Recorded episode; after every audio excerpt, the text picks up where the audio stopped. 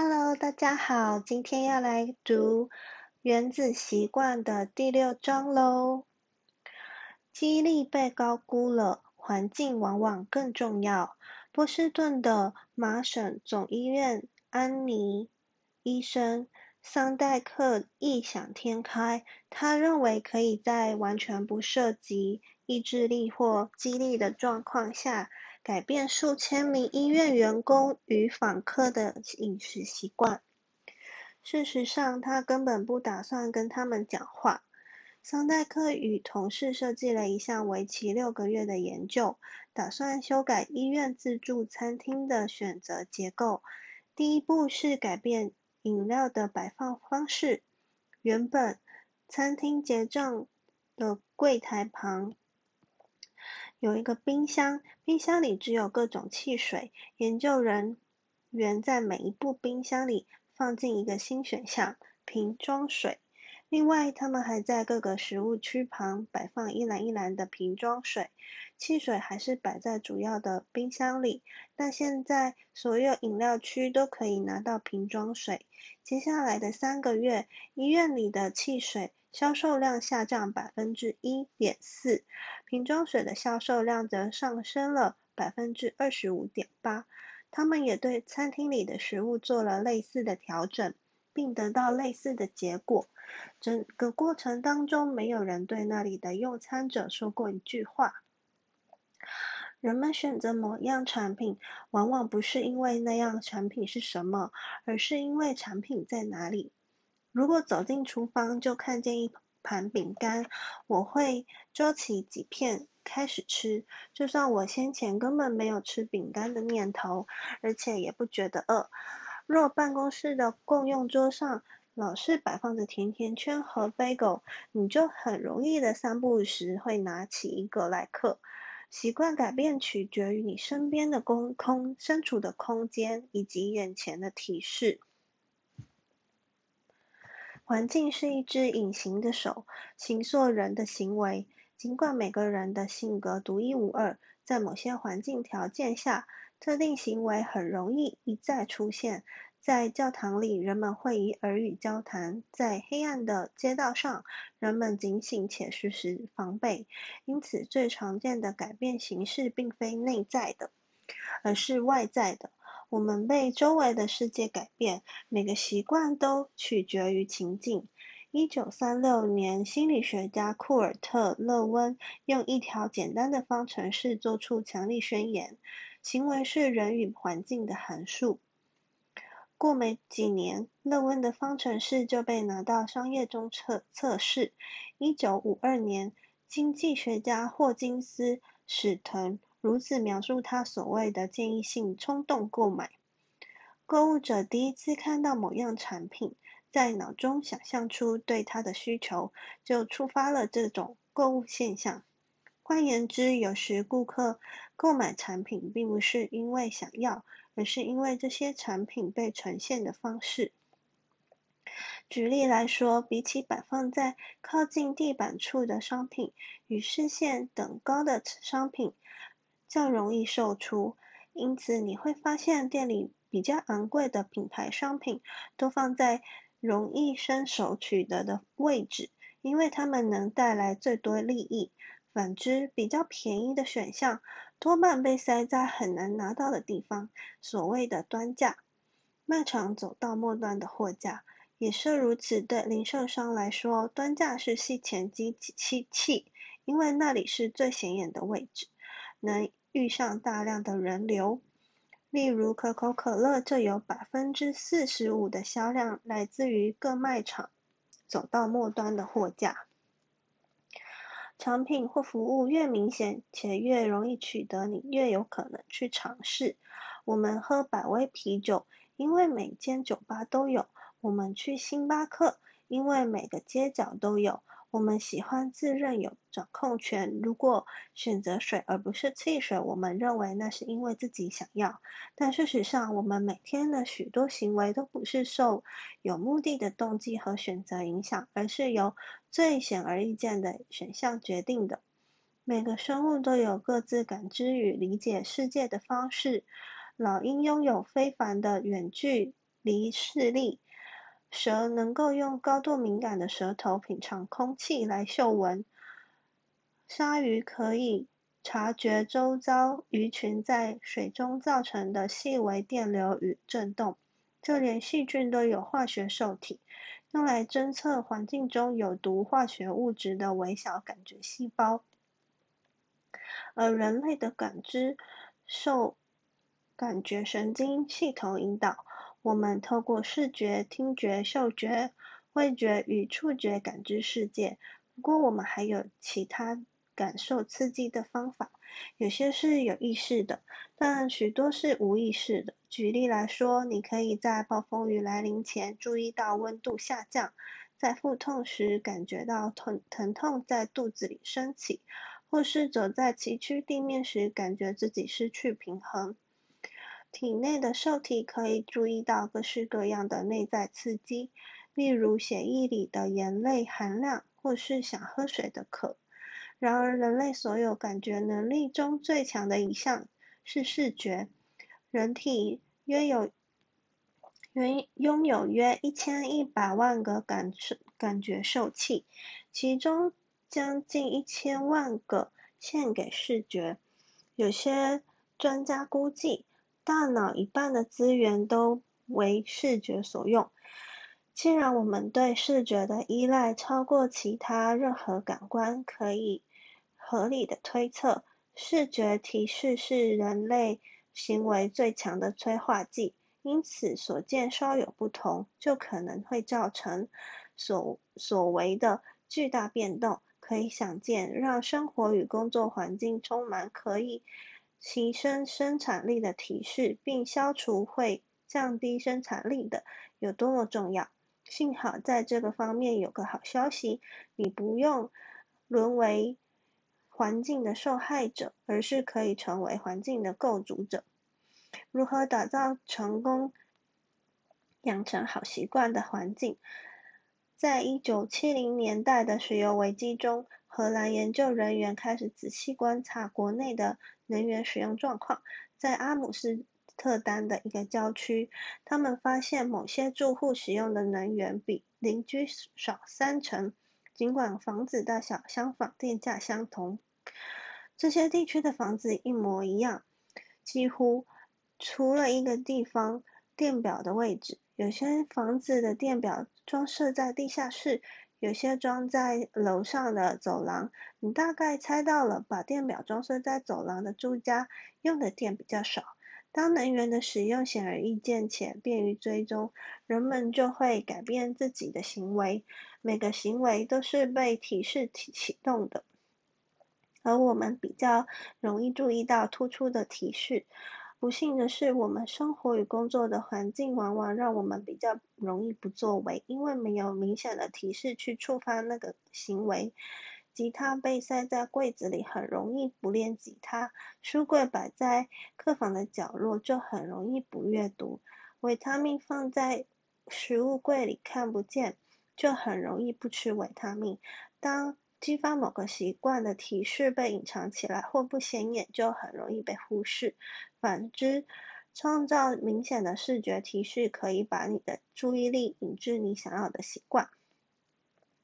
一九九零年代的初期，阿姆斯特丹市基普机场的清洁团队在每个小便斗里贴了一张苍蝇形状的小贴纸。当男性在那小便斗间，显然会瞄准这个他们认为是只小虫子的东西。贴纸让使用者比较好瞄准，大幅减少了乱喷在小便斗外的状况。后续分析显示，这些贴纸每年呢为机场省下了百分之八的厕所清洁费用。我自己也在生活中体验过显眼提示的力量。我以前会去买苹果回家，把它们放在冰箱底层的保鲜储格储藏格里，然后呢就抛诸脑后。等到想起来苹果都坏了，因为没看见我就没吃。后来我听从自己的意见，重新设计环境。我买了一只大碗，放在餐桌的正正中央。下次买苹果回来，就把它们放进那只碗里。我可以清楚看见的开放空间，结果如同魔法般，单单因为苹果在视线之内，我就开始每天吃几颗。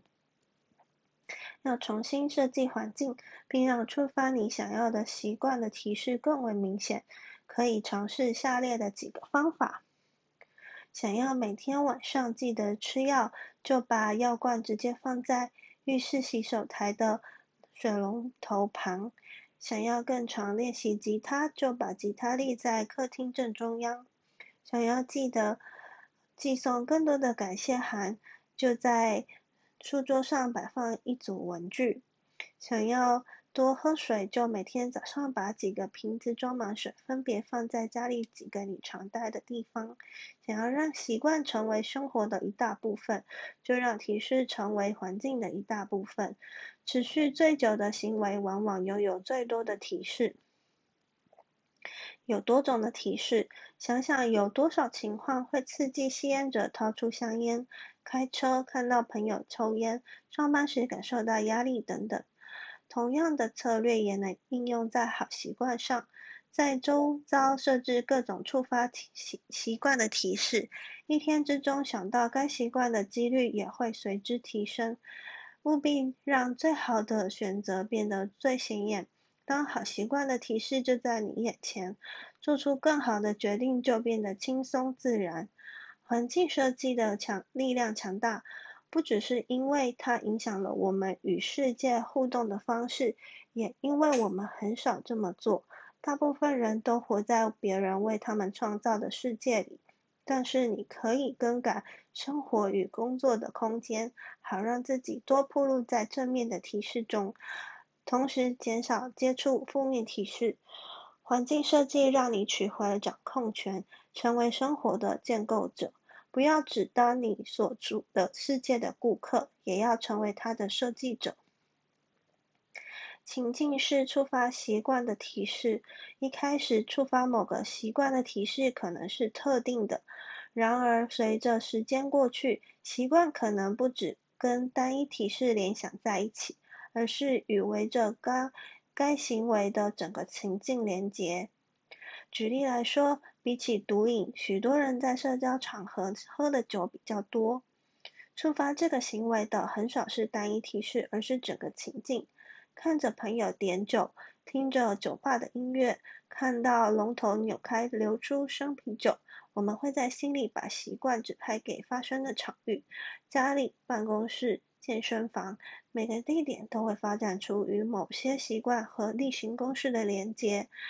你与书桌上的东西、厨房琉璃台上的物品、卧室里的东西建立特定的关系。定义行为的并非环境中的物品，而是我们与物品的关系。事实上，这是一个很有用的想法，能帮助我们思考环境对行为的影响。不要认为环境中充满物品，要认为环境中充满关系。请从你与周遭空间互动方式的角度来思考。对某个人来说，沙发是你每天。晚上阅读一小时之处，对另一个人来说，沙发是下班后看电视配一碗冰淇淋的地方。不同的人对同一个地点会有不同的回忆，因此有不同的习惯。好习惯是你可以训练自己把一个特定习惯与特定情境连接在一起。在一项的。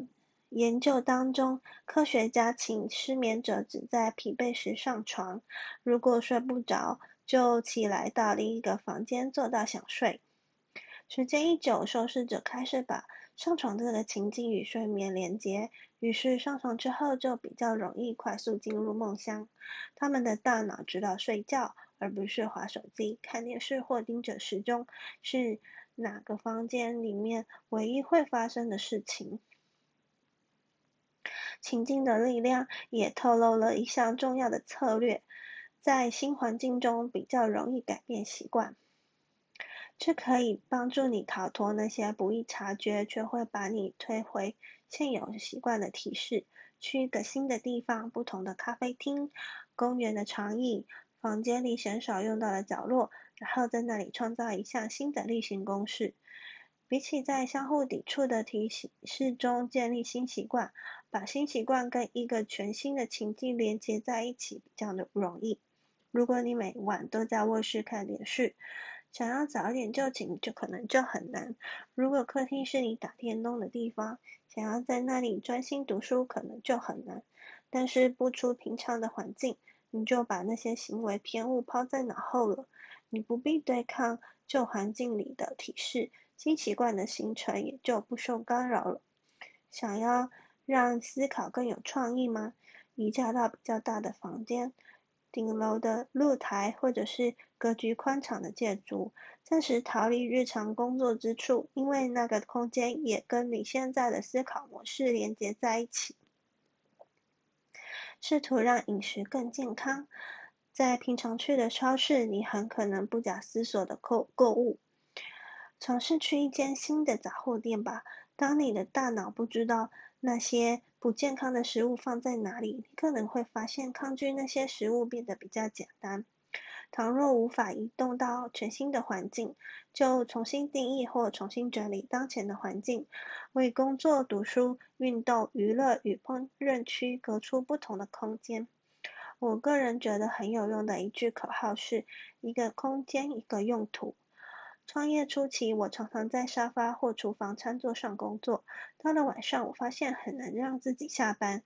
在工作时间结束与私人时间开始之间没有明确的分野。厨房餐桌到底是我的办公桌，还是用餐之处？沙发是我放松的地方，还是寄送电邮之处？所有的事情都在同一个空间里发生。几年之后，我终于有钱搬到比较大的房子。可以把一个房间独立出来当办公室。突然间，工作是一件在这里发生的事，而私人生活是一件在那里发生的事了。当工作与居家生活之间有了一条明确的界限，我就比较容易关掉大脑的上班模式。每个房间都有一个主要用途：厨房用来煮饭，办公室用来工作。如果可以，尽量避免把一个习惯的情境跟另一个习惯的情境混在一起。当情境混合，习惯也会开始混合在一起。到头来，获胜的通常是比较轻松的一方。更因如此，现代科技的多功能既是优点也是缺点。你可以用手机做各式各样的事，这让手机成了很大的工具。然而，当手机几乎无所不能，就很难把它跟某项特定的任务连接在一起。你想要提高生产力，但只要拿起手机，自然而然会浏览社群媒体、查看电子邮件或是打手游，这让它成了提示的大杂烩。你可能会想，你不懂，我住在纽约市，我的公寓没有比智慧手机大上多少。每个房间都必须扮演多重角色。言之有理。假设空间有限，就把空间分割成活动区块：阅读专用的椅子、写作专用的书桌、进食专用的餐桌。电子空间也一样。我认识一个作家，他的电脑只用来写作，平板只用来阅读，手机只用来上社群媒体与收发信息。每个习惯都应该有自己的家。若能坚守这项策略，每个情境都会与一个特定的习惯及思考模式连接在一起。习惯会在这种可预测的环境里蓬勃发展。当你坐在工作专用的书桌前，专注力会不请自来。当你处于专为娱乐设计的空间，会比较容易放松身心。当睡眠是卧室里唯一会发生的事，你就会很容易入睡。想要让行为变得稳定且可预测，就需要稳定且可预测的环境。一个凡事各安其位、各司其职的稳定环境，就是可以轻松养成习惯的环境。本章总览：随着时间过去，情境的小改变可能造成行为的大变化。